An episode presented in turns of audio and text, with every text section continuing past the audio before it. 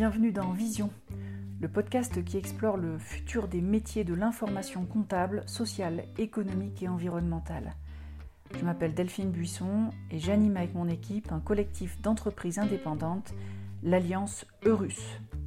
Ils sont entrepreneurs, experts comptables, auditeurs, mais aussi directeurs financiers, directeurs des ressources humaines, directeurs des systèmes d'information, data analystes, data scientists. Ils partagent dans ce podcast leurs expériences, leurs visions d'avenir, leur ambition d'être des activateurs de toutes les transitions. Dans cette première saison, vous retrouvez des épisodes courts qui reprennent des pépites autour de cinq grands thèmes le management, la gouvernance, la communication, la stratégie RH, la RSE. D'autres épisodes sont réservés en écoute privée aux membres de l'Alliance Eurus. Pour suivre nos actualités, retrouvez-nous sur www.eurus.fr le blog ou abonnez-vous à notre page LinkedIn ou notre chaîne YouTube. Dans cet épisode, nous revenons sur l'importance du management, de la directe corrélation entre les performances managériales et les performances d'une organisation ou d'une entreprise.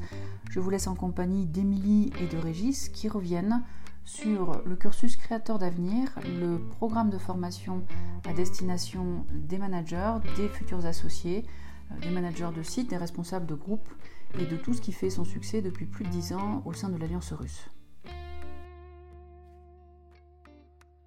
Il y a trois étapes dans ce parcours créateur d'avenir. La première étape, c'est le management. La deuxième étape, c'est la démarche comportementale dans la relation client avec une pointe assez précise de marketing. Et ensuite, c'est la gestion de projet. Pourquoi d'abord suivre euh, ces formations En trois points? D'abord parce que, vous le voyez, la transformation, elle est inéluctable.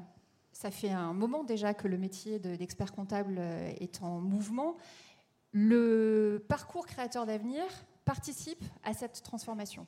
Ensuite, je dirais parce qu'il faut qu'il y ait une intention et une intention managériale, c'est-à-dire que les personnes qui sont ici, qui représentent euh, déjà les nombreux groupes que j'ai accompagnés, finalement, cette euh, intention managériale, c'est décider d'envoyer en créateur d'avenir sur ce parcours des personnes qui vont être acteurs de cette fameuse transformation. Donc, je suis moi en tant que manager dans l'intention d'accompagner la transformation.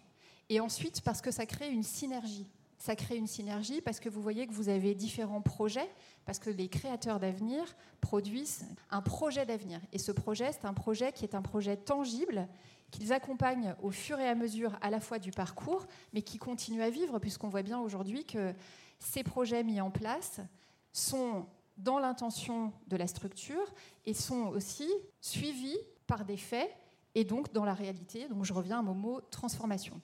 Alors la durée, elle euh, s'organise, en tout cas, elle est répartie sur euh, quasiment une année. Mais finalement, j'ai envie de vous dire, et je crois qu'ils peuvent attester, c'est une année complète où vous avez du présentiel, vous avez de l'intercession, et puis vous avez cet accompagnement au fur et à mesure par les différents consultants.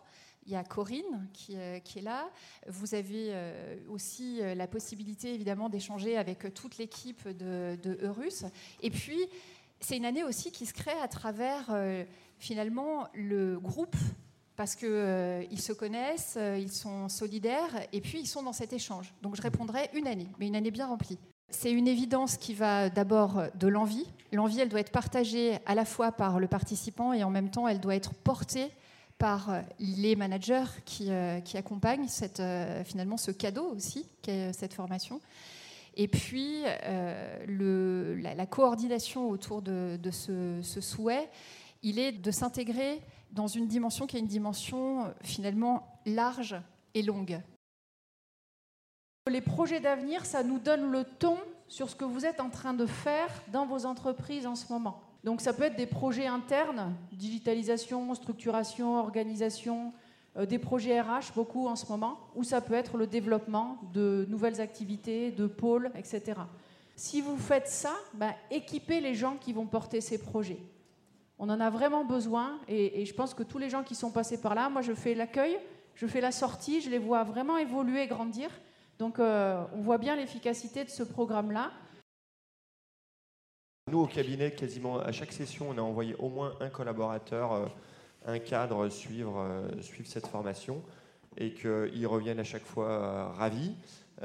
effectivement, le plus important, c'est d'avoir au sein du cabinet un, manager ou un cadre qui a, l'envie de porter un projet, parce que ce qui les caractérise tous, effectivement, comme l'a dit Émilie, c'est qu'ils sont porteurs de projets, et, c'est un vrai élan.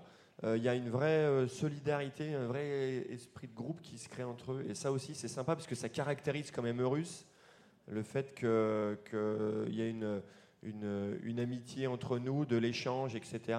Et, et, le fait de retrouver ça chez nos, chez nos cadres, chez nos futurs associés, euh, c'est assez sympa. Ce qui fait que quand après ils arrivent dans la grande communauté Eurus, ils connaissent déjà du monde et, et et au final, ils ne se sentent pas seuls, donc c'est bien. Et les entreprises où ça progresse, c'est vraiment des entreprises qui ont une culture managériale forte, qui ont conscience que le management, c'est du temps, c'est de l'énergie. Moi, j'aime bien dire que c'est de l'amour aussi, parce qu'on le sait qu'il faut de la patience et de l'amour pour aider les autres à prendre en main. On ne va pas réussir tout de suite, donc il va falloir les encourager, etc. Donc non, ce n'est pas une affaire de femmes, bien sûr, c'est une affaire de tous. Et c'est vraiment important euh, d'appréhender le management comme une compétence indispensable aujourd'hui, bien sûr pour vous dirigeants et aussi pour vos équipes. Et puis plus tôt on apprend à manager et, plus tôt on se sent bien aussi. Nous espérons que cet épisode sur le management vous a permis d'élargir votre vision et nous vous donnons rendez-vous pour un prochain épisode très rapidement. À bientôt.